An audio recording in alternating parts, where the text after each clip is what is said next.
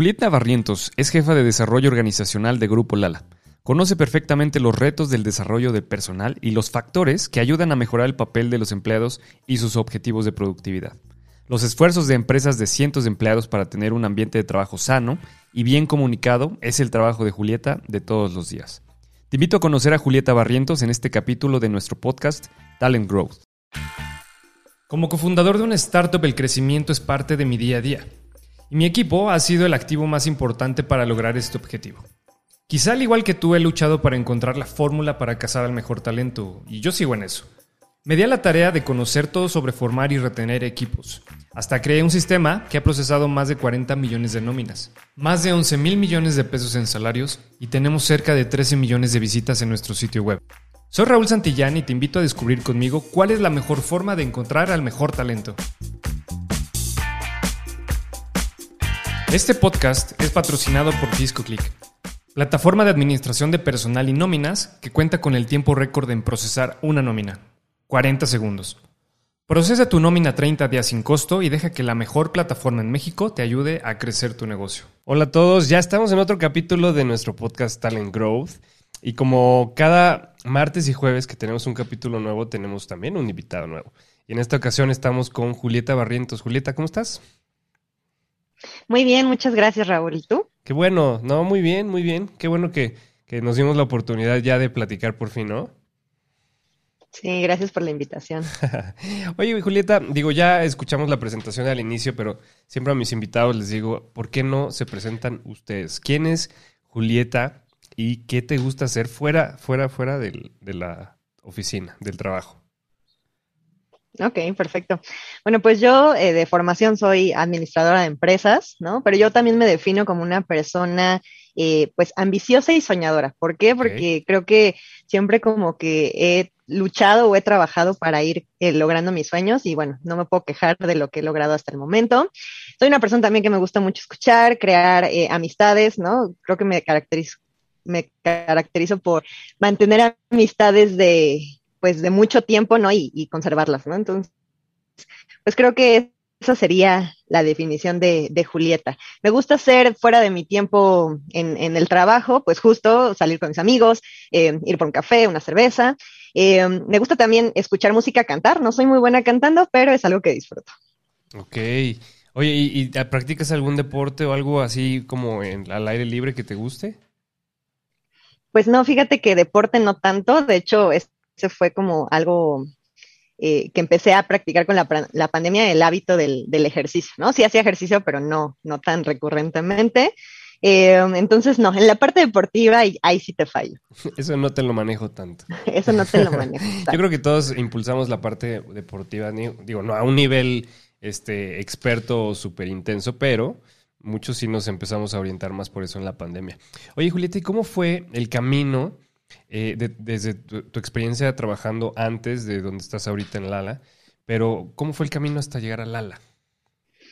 La verdad es que es bien interesante. A mí siempre me gusta contarlo. Te digo, soy forma, eh, mi formación es administradora de empresas, pero siempre digo que soy una psicóloga frustrada. ¿Por qué? Porque me encantan temas de psicología, tema de comportamiento humano, ¿no? Entonces yo tenía muy claro en la carrera que mi, mi objetivo era llegar a recursos humanos, ¿no? Eh, sin embargo, creo que administración de empresas me permitió entender mucho cómo funciona un negocio, ¿no? Eh, entonces, me gustó mucho mi carrera, pero dije, me quiero especializar en, recursos humanos.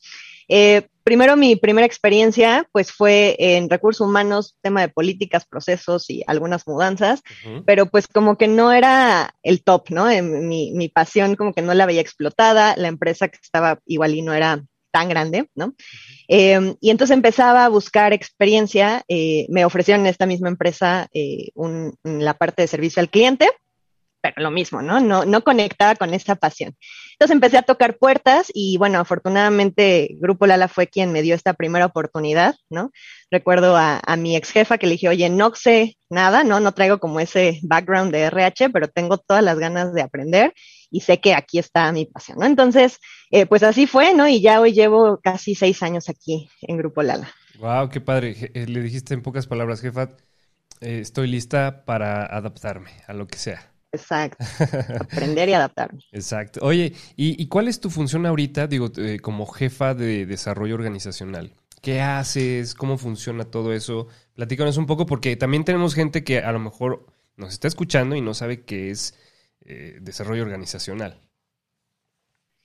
Claro, sí, y creo que es importante porque, digo, yo también con ciertos colegas, esta área va variando de empresa a empresa, ¿no? Entonces, bueno, al menos lo que yo hago, eh, pues soy la encargada de poder eh, ejecutar ¿no? la estrategia y, en parte también definirla en temas de desempeño, ¿no? Los, el ciclo de desempeño anual, este, cómo definir objetivos, la evaluación, eh, pero también en temas de liderazgo, ¿no? Eh, cómo podemos eh, identificar el potencial de nuestros líderes, cómo acompañamos ese desarrollo.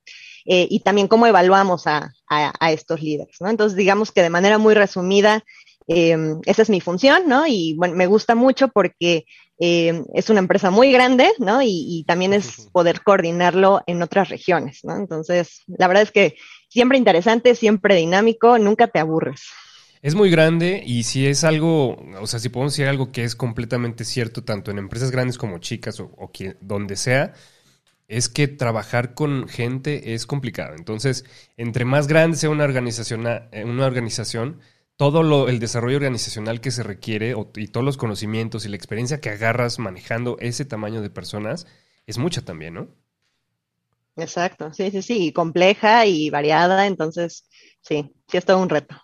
Oye, y si vamos un poco a platicar sobre qué, de qué trata esto del desarrollo eh, organizacional, ¿por qué es importante, por ejemplo, la motivación del talento en una empresa de cientos de empleados?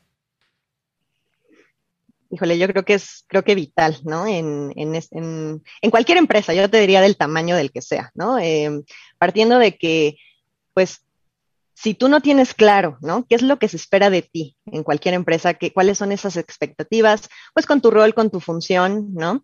Eh, si no estás conectado en, en, en, eso, pues va a ser muy difícil, ¿no? Que tú puedas llegar a ser productivo, que estés enfocado, enganchado, ¿no? Como, pues con la compañía, con, con tu equipo, ¿no? Con tus procesos. Entonces, eh, creo que es el pan de todos los días. Aquí en, en Grupo Lala, digamos que mucho o gran parte nuestra eh, operación pues justo es en la venta, ¿no? En, estos centros de distribución, en las plantas, y, ahí es donde tenemos que estar siempre, ¿no? Los líderes enfocados en cómo incentivar em, y reconocer, creo que es parte importante también reconocer este valor individual que cada uno de nosotros aportamos, ¿no? Y, que existe diversidad, ¿no? Tú ya, bien lo decías, ¿no? Entonces, hay diferentes perfiles, eh, diferentes motivadores y tenemos que buscar cómo incentivarlo a través de nuestros líderes. Yo creo que muchos, muchos de los puestos o, las áreas tienen cada una sus objetivos muy personales, ¿no?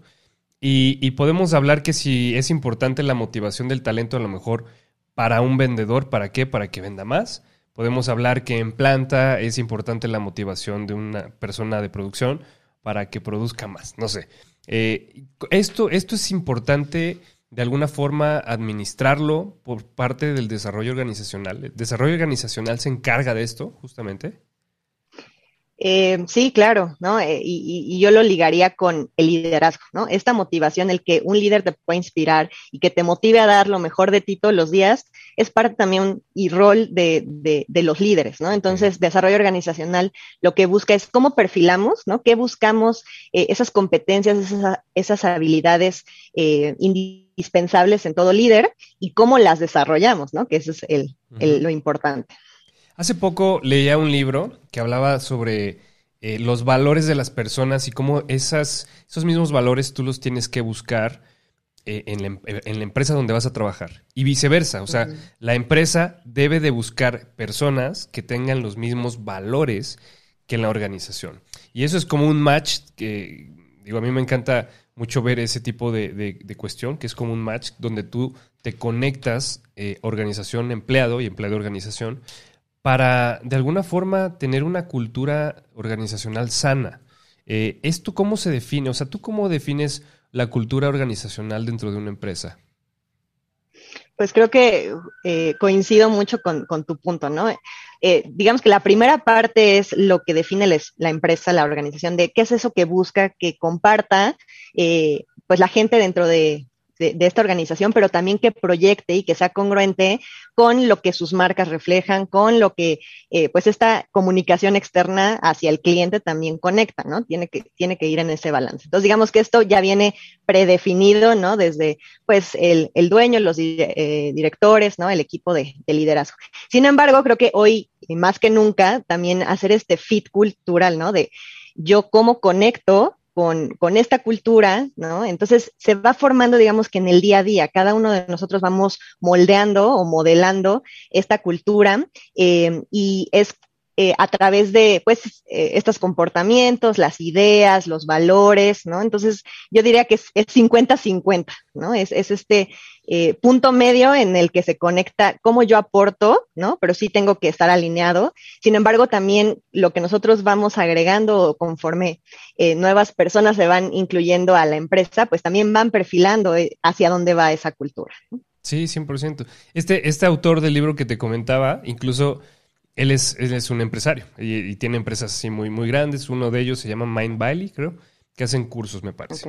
Eh, y lo que decía era que cuando él se empezó a dar cuenta que las personas no, que trabajaban con él no tenían esa misma cultura ni los mismos valores, tuvo que despedir al 30% de su organización. Imagínate. Entonces, eh, dice que es súper importante tener pues como es, ese, esa conexión, o sea, al 100, funcionando al 100. ¿Por qué? Porque si eh, entonces ves a alguien que no cumple con los mismos valores, a lo mejor es alguien que te va a hacer administrar, que te va a hacer estarlo buscando tú en lugar de que ellos te estén buscando para ser más productivos, etc. etc. Está súper interesante. Luego les pongo aquí en la descripción a todos los que nos están escuchando el, el nombre del libro y el autor para que lo, ya, comercial aparte, comercial aparte. sí, sí, sí, compártanos. Oye, este, ¿y cómo, cómo Julieta crees que aporta el, al desarrollo organizacional, por ejemplo, el salario emocional, que últimamente hemos escuchado mucho en las empresas, que este salario emocional que no es un salario económico? Eh, yo creo que hoy, como dices, ha cobrado muchísima más relevancia que años anteriores. Creo que en pandemia incluso más, ¿no? Eh, pero bueno, entendiendo que el salario emocional es todo este intangible, ¿no? Más allá de, del salario económico, el clima laboral, eh, las oportunidades de crecimiento, de desarrollo que, una organización ofrece, pues conecta mucho con, a ver, somos recursos humanos, todos los que trabajamos en una compañía somos seres humanos, ¿no? Y, tenemos distintas capacidades. Eh, entonces, el que yo me pueda sentir eh, valorado en mi trabajo, ¿no? El que sea el que sepa que em, hay un interés genuino de mi líder, de la compañía en mi bienestar de forma integral, ¿no? De cómo yo conecto con, ya decías, ¿no?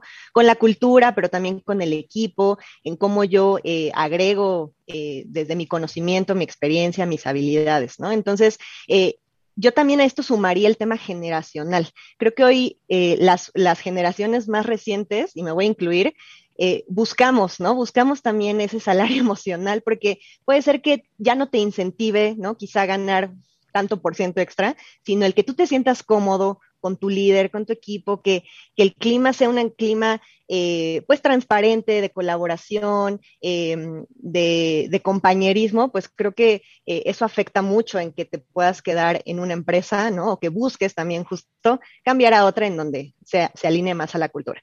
Y, de, digamos que en compañía de todas estas ideas, también el reconocimiento creo que es parte indispensable de este salario emocional. Creo que es la base de, todo este salario, porque si un líder y dentro de un equipo no existe esta comunicación que sea constante, ¿no? que sea transparente, directa, Em, pues cómo cultivas, ¿no? Justo este, esta conexión entre colaborador, líder y compañía, ¿no? Entonces, el, poder tener una retroalimentación, y no solo de tu líder, ¿no? Creo que tiene que ir en todos los sentidos, eh, con tus pares, con tu equipo, con tus clientes, ¿no? De, cómo estás, eh, cómo te sientes, cuáles son estas fortalezas y qué quizás lo que tienes que, que mejorar, pues también ayuda a este mismo desarrollo y bienestar, pues personal.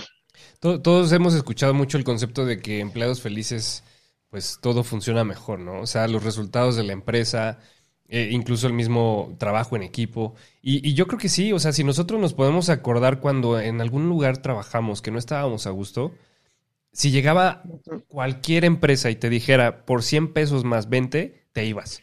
Pero con un salario emocional, con una cultura y, todo de acorde a lo que tú también buscas, así llegan con el doble de sueldo. Digo, no sé, no sé, habrá gente que sí se va, pero es, hay gente que por trabajo, digo, por dinero no se va sino porque dice, ¿sabes qué? Sí, está increíble, pero trabajar en Lala, que me cuida, que me, que me da buenas prestaciones, que tengo un excelente eh, ambiente de trabajo, pues mm, vale más que cualquier dinero, ¿no? Entonces, eh, eh, por eso es muy importante y porque las empresas hoy en día tienen el reto de retener el talento. O sea, lo difícil ya no es tanto encontrarlo, claro, ameritas y tiene su trabajo, pero retener a las personas es muy complicado, ¿no crees? Exacto, sí, y te, yo te diría que en estos tiempos más, ¿no? En donde justo el, digamos que el tema del, del, home office, ¿no? Quizá no, no logras permear todos, eh, pues esta cultura, este engagement, ¿no? Eh, entonces es un reto aún mayor, ¿no? Entonces sí, coincido contigo. Oye, ¿y cuál, Julieta, cuál consideras que es el reto más importante de, de la comunicación con los empleados? Yo diría que es el, ser oportunos, ¿no? Una comunicación que no es oportuna y, aquí también quiero enlazar el tema de la agilidad, ¿no? Muchas veces, eh, seguro a ti te ha pasado, ¿no? Estás esperando la visibilidad o qué es, qué es lo que pasó o por qué pasó y si una compañía con sus colaboradores no es ágil para bajar esos mensajes, eh, de todo tipo, ¿no? De, alineación, de reconocimiento, de contingencia, lo que tú quieras, ¿no? Eh, pues genera una incertidumbre, ¿no? Entonces, la, el ser oportunos y ágiles creo que es la clave. También la transparencia, creo que es algo que todo mundo valoramos, ¿no? Preferimos que nos digan es blanco y porque es blanco a que nos digan, bueno, mira, se ve medio blanco, pero podría ser gris, ¿no? Entonces, la claridad también ayuda. Y, hablando de, parte de mi experiencia aquí en Lala, creo que también es la cercanía, ¿no? Y la constancia. Eh, el que podamos ser cercanos y generar estas conversaciones de valor en cada conexión que tenemos, creo que también es, es vital para, para generar una comunicación efectiva en los equipos. Sí, digo, todo lo que dices me, me hace mucho sentido para cualquier empresa. O sea, no importa si es una empresa grande, no, no importa si es una empresa pequeña, esa comunicación de la que hablas e, es, completamente real. O sea, si tú te tardas un día más, puede ser que las cosas ya no sean las mismas, ¿no? Si lo dices de una forma diferente, igual ya no es lo mismo, el mismo efecto. Exacto. Oye, ¿y cómo el se... impacto cambia. Sí, 100%. Oye, ¿y cómo se mide? O sea, ahorita estábamos tocando mucho como el, el, clima laboral, el ambiente laboral, trabajar contentos, etcétera. Pero ¿cómo se mide un clima laboral para saber si algo no está funcionando? Yo creo que esa pregunta todos nos estamos eh, eh, preguntando eh, em, cuando tenemos una empresa o cuando estamos levantando una empresa, porque es como de, ¿cuándo me voy a dar cuenta cuando tengo que hacer un cambio? ¿Sí me explico? Correcto. Pues mira, yo creo que aquí, digamos, la forma de medirlo, hay ya hoy herramientas y soluciones, ¿no? Que, que, se ajustan a las necesidades de cada empresa, de cada negocio. Sin embargo, creo que todas radican en entender ¿no? cuáles son esas necesidades, intereses y preocupaciones del colaborador. ¿no? Y, a, mí algo que me gusta ligar al clima laboral es pensar en esta pirámide de Maslow, ¿no? en donde primero tenemos que cubrir los aspectos básicos, ¿no? El qué se espera de mí, el, oye, tengo un lugar de trabajo, herramientas de trabajo, ¿no? Para poder generar mi, mis, mis funciones, pues eso es lo, lo indispensable, ¿no? Tenemos que, que procurar eso. Después, pues pasar a la parte, eh, pues de seguridad, ¿no? Y aquí yo lo ligo con este reconocimiento que, que yo te decía, eh, el cómo yo le hago saber al colaborador eh, que es parte importante de un equipo, el, cómo sus logros aportan y suman a, a los logros de la compañía y que yo también tenga la oportunidad en mi trabajo de hacer lo que mejor sé hacer. ¿no?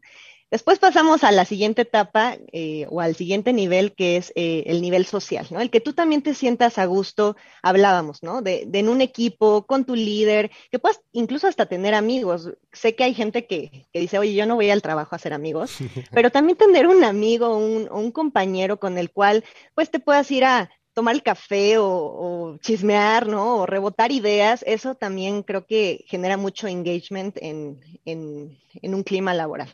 Y por último, ¿no? Pues también el buscar cómo cubrimos estas eh, necesidades de autorrealización, ¿no? Entonces, cómo la organización eh, está cubriendo eh, parte de oportunidades de carrera, planes de desarrollo, capacitación, esta oportunidad de crecer y aprender dentro de la empresa. Entonces, a través de esta medición, ¿no? Eh, cuando ves un foco rojo, yo te diría, si es en las básicas, híjole, algo, algo estamos haciendo mal, ¿no? algo no está eh, funcionando. Exactamente, ¿no? Entonces, pues a través de esta medición podemos saber qué, qué podemos hacer y generar planes de acción para, para justo corregir sobre, sobre el camino. Y yo creo que también es importante ver todas las incidencias, ¿no? O sea, eh, cuánto, cuántas personas están cayendo en lo mismo, eh, en qué momento, y como empezar a detectar esos foquitos rojos, ¿no? Como bien mencionabas, yo creo que porque todos en la organización conocemos a lo mejor de procesos, pero no todos sabemos detectar ese tipo de cosas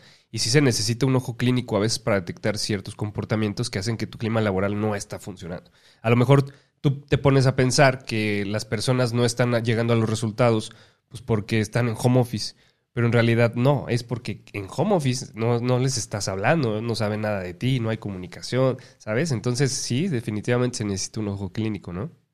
Sí, y también eh, algo que, que, aquí internamente hacemos es evaluar también los equipos, ¿no? Porque un clima laboral también depende mucho de este liderazgo, ¿no? Entonces, oye, si ya es la segunda vez, ¿no? Que eh, este equipo sale en números rojos, pues algo está pasando internamente en el equipo que me, me tiene que hacer curiosa saber qué, qué es, ¿no? Y cómo lo ayudo, porque en tema de productividad, de clima, eso puede ser fuga de talento, puede ser, eh, sí, enfoque en, en, los resultados, ¿no? Eh, entonces, creo que sí hay que ser como muy analíticos en, en, en cómo lo, lo, que nos dice esta medición. Sí. Oye, y, y, dentro de tu posición, ¿tú eres la que también se encarga de detectar este tipo de cuestiones?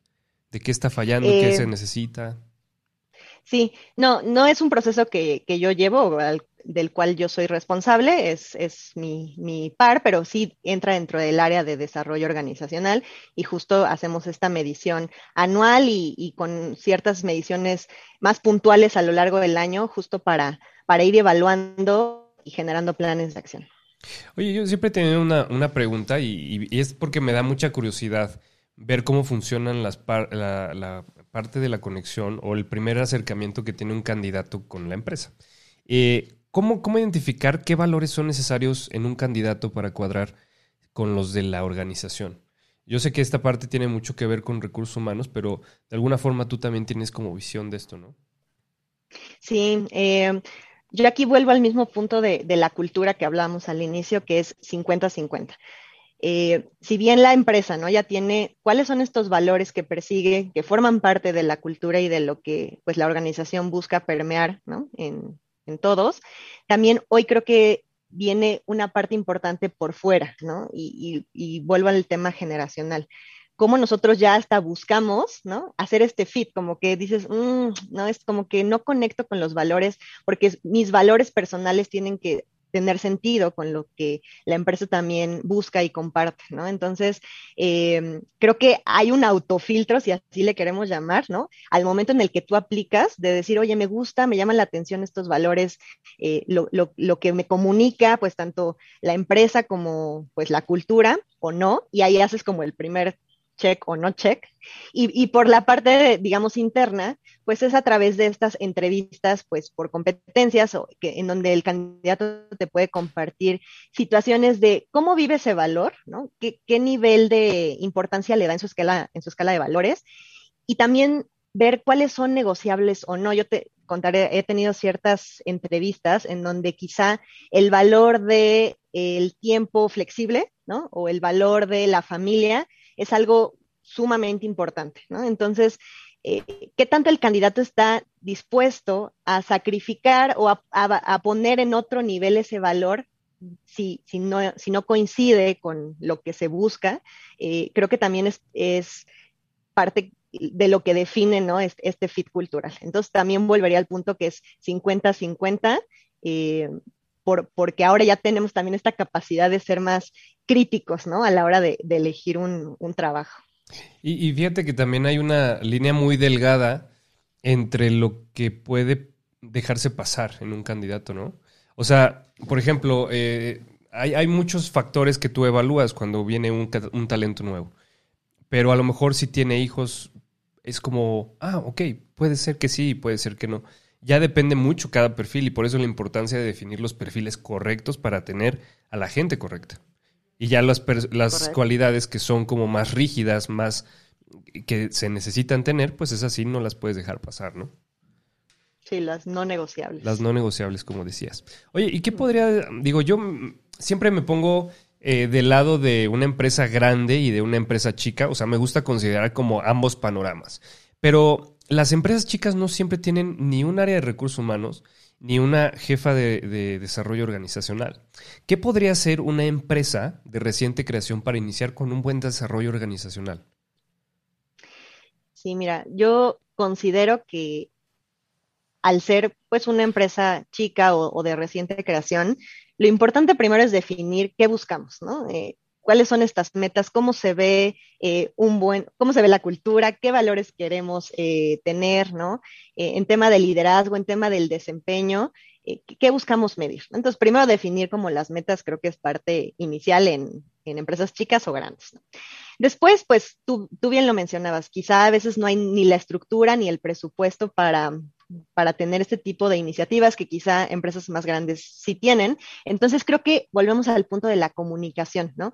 Al inicio una empresa de, reciente creación, eh, pues eh, las comunicaciones o las conversaciones más bien son eh, más cercanas, más constantes, ¿no? Como en estos one-on-ones para poder pues conocer a la gente y creo que estos check-ins, estas conversaciones, justo son un espacio para que el equipo de liderazgo de esta empresa pueda empezar a permear y que sea congruente en, oye, si yo soy una persona que eh, como líder, ¿no? Busco respetar el, equilibrio entre vida personal y profesional, ¿no? Oye, pues voy a ser congruente en no estarte mandando mails a las 12 de la noche, ¿no? Entonces ahí empiezas justo a generar como esta cultura. Y, y en tema de herramientas, yo te diría es buscar mejores prácticas de mercado, ver cuáles se adaptan y tampoco romperse la cabeza queriendo generar el gran proceso o la gran herramienta. Creo que se pueden generar eh, soluciones sencillas, ¿no? Pero que no por ser sencillas pierdan valor, ¿no? Entonces, eh, yo, diría que estos son como los, los pasos que, podrían, eh, pues, dar como este inicio a tener un buen desarrollo organizacional y te digo, la comunicación y la transparencia creo que son parte fundamental. Oye, y este está súper interesante yo creo que se conecta también. Me, surge una duda, Julieta. O sea, como todo, el tema de todos últimamente es home office, home office, eh, trabajo remoto, etc. Pero a mí me causa mucha curiosidad cómo poder tener un buen desarrollo organizacional cuando tienes a tu personal, a la mayoría de tu personal en casa. ¿Qué, qué se tiene que hacer ahí? Sí, eh, pues sí ha sido un reto, creo que todos hemos aprendido. Hay empresas que quizá ya están más familiarizadas con ese tema de home office, otras que no. Entonces, yo lo que te diría es, sí se perdió, o sea, se perdió mucho, mucha agilidad. No sé si, si tú lo has vivido, pero antes era, oye, en el pasillo, voy al baño, ¿no? Eh, estas conversaciones, pues de rebotar ideas y, oye, va a ser eh, esta decisión o la otra. Ahora todo se vuelve una llamada o un mail. Entonces creo que en, la agilidad, eh, digamos, se, perdió un poco, ¿no? El, tema de la comunicación también creo que, se ve impactada por esta misma agilidad. Eh, pero no por eso creo que deja de ser productivo, ¿no? Yo creo que hay perfiles en donde hay gente más productiva en home office que en la oficina, ¿no? ¿Por qué? Porque tienen su espacio, porque no tienen como estas interrupciones de que llega el compañero y te pregunta, ¿no? Entonces, eh, creo que, ha impactado positiva y, negativamente, ¿no? Dependiendo como lo queramos ver. Eh, pero mientras nosotros estemos enfocados en cómo crear esa conexión, cómo no perder este vínculo entre equipo, ¿no? Generando foros, conversaciones, eh, pues a lo mejor eh, otro tipo de momentos, ¿no? Diferentes que también permitan darle este ritmo a, las conversaciones de equipo y a, generar este engagement. Entonces, creo que así diría que, que afectó esta, esta pandemia, ¿no? O a temas del home office. Sí, y, todas las empresas, digo, no conozco una que me diga, no, nosotros estábamos listos para mandar al 100% de nuestro personal a casa. Nadie estábamos listos. Todos tuvimos que, que evolucionar, unos más rápido, otros se tardaron mucho más, pero ¿cuál consideras que sea el objetivo principal para mejorar el desarrollo organizacional con perfiles en home office? O sea, dado que ya identificaste como todas estas cosas que, que podrían funcionar y cuáles ya no funcionan, pero ¿cuál es el objetivo para mejorar? O sea, ¿qué se buscaría? Mira, yo te diría que es cómo no perder, te digo, este vínculo, esta conexión. Y, yo, algo que he visto, vivido y también escuchado en ciertos webinars, artículos, es, dado que perdemos este contacto físico, ¿no? El momento del café, oye, voy a ir a comer con mis compañeros, ¿no? ¿Cómo seguir fomentando estas actividades? Y uno es esto de las cámaras on, ¿no? De tener una junta con una cámara prendida. No te digo siempre porque también llega a ser desgastante, ¿no? Y, pero, pero sí también ver la cara de alguien del otro lado es como, ah, ¿no? Puedo un poco interpretar su, lenguaje no verbal, ¿no? Este, conectar, etc. Entonces, esa sería como mi primera recomendación. La segunda es también crear estos espacios virtuales pero que no estén enfocados en, trabajo, que no se vuelva una junta de trabajo, sino, oye, quizá el jueves, ¿no? A las 8 de la noche, pues todos nos, igual nos conectamos, pero ya con una cerveza, un café en la mano y vamos a platicar de, no sé, la película, el libro, de... De la serie de, Luis Miguel. Ándale, ándale, lo que está en boca de todos, ¿no? Pero, pero creo que esto tiene que ser en común acuerdo, porque hay personas a las que quizá no están como muy dispuestas a este tipo de conversaciones o, sesiones, o también por su dinámica personal o familiar, ¿no? Entonces, creo que el llegar a un eh, punto en común y, que sea un momento en donde todos disfrutemos y conectemos. Y yo también, eh, lo que creo que también funcionaría es, si bien vamos a estar en home office, sí generar ciertos espacios al mes, cada dos meses, donde nos encontremos físicamente. Eh, yo tuve recientemente una, experiencia así y, no sabes la alegría de volver a ver a estos compañeros de, a ver, sí trabajamos en el día a día, veo tu mail, ¿no? Por Teams, pero conectar, este, verte en persona, pues es otro tipo de conexión y, creo que te ayuda a, a, volverte a sentir unido con, con la empresa, con el equipo, ¿no? Con el propósito. Entonces, creo que esos serían los principales retos de, que, si volvemos al mismo punto, son conversaciones, ¿no? Cómo enfocar las conversaciones de valor. Fíjate que hace poco, eh, digo, yo tengo un amigo que incluso entrevisté en uno de los capítulos del podcast, que hace experiencias al aire libre. Y me está comentando que lo están llamando empresas para hacer actividades al aire libre por grupos. Obviamente no toda la empresa, porque hay empresas como, como ustedes, que son de cientos y cientos de empleados, pero hay otras empresas que sí, aunque sean muy grandes, llevan a áreas a hacer este tipo de actividades. Eh, no sé, se van a hacer hiking, van a andar en bicicleta los domingos, o sea, y este tipo de cosas hacen que ese contacto tú lo sientas como que pues, es alguien del trabajo, aunque en las, en las labores o el día a día de, de lunes a viernes no los veas. ¿Este crees tú que se tenga que implementar o consideras que es una buena práctica para las empresas que quieren fomentar pues este salario emocional, desarrollo organizacional? Sí, yo creo que sí, creo que es vital, ¿no? Eh, y, y, conectar, como dices, en otro sentido, ¿no? De lunes a viernes, ¿no? Trabajamos y logramos los resultados, pero también conectar en otro nivel que te permita conocer a la persona, pues, como persona, ¿no? Con sus intereses, trabajar en equipo, pero eh, por diversión, ¿no? Eh, compartir eh, intereses pues en común. Entonces sí, y al aire libre creo que también se disfrutan incluso más, ¿no? A veces de dar este respiro a ver verde, ¿no? Entonces, qué padres, ¿no? Sí. Ya estamos hartos de ver la cara de los demás por Zoom. Ya, basta. Exacto. Oye, Julieta, pues ya tenemos que, ya llegamos al final de, de nuestro capítulo. Pero ninguno de mis invitados se va sin una pregunta, y es la pregunta que todos hacen cara, así como de, ah, ¿por qué la aventaste, Raúl? A ver. Es, si pudieras describir la cualidad que hace a Julieta la mejor en lo que hace, ¿cuál sería? Yo creo que el ser detallista y soñadora. Y, y por qué, digamos que lo veo reflejado en mi, en mi parte personal y profesional, ¿no?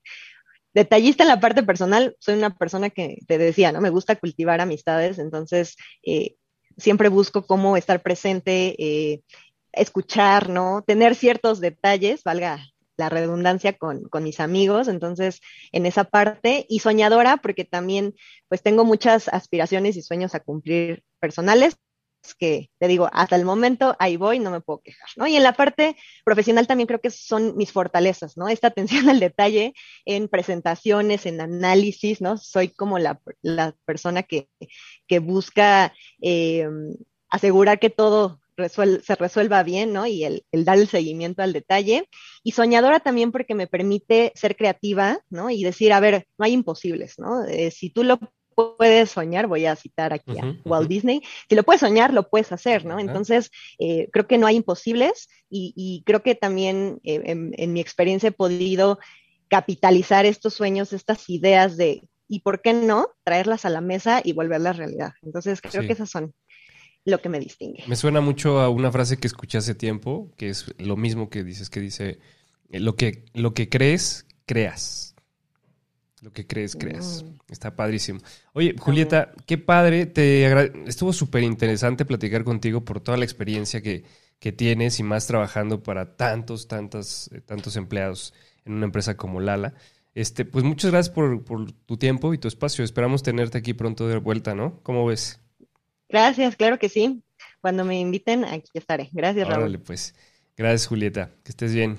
Este podcast es patrocinado por FiscoClick, plataforma de administración de personal y nóminas que cuenta con el tiempo récord en procesar una nómina. 40 segundos. Procesa tu nómina 30 días sin costo y deja que la mejor plataforma en México te ayude a crecer tu negocio.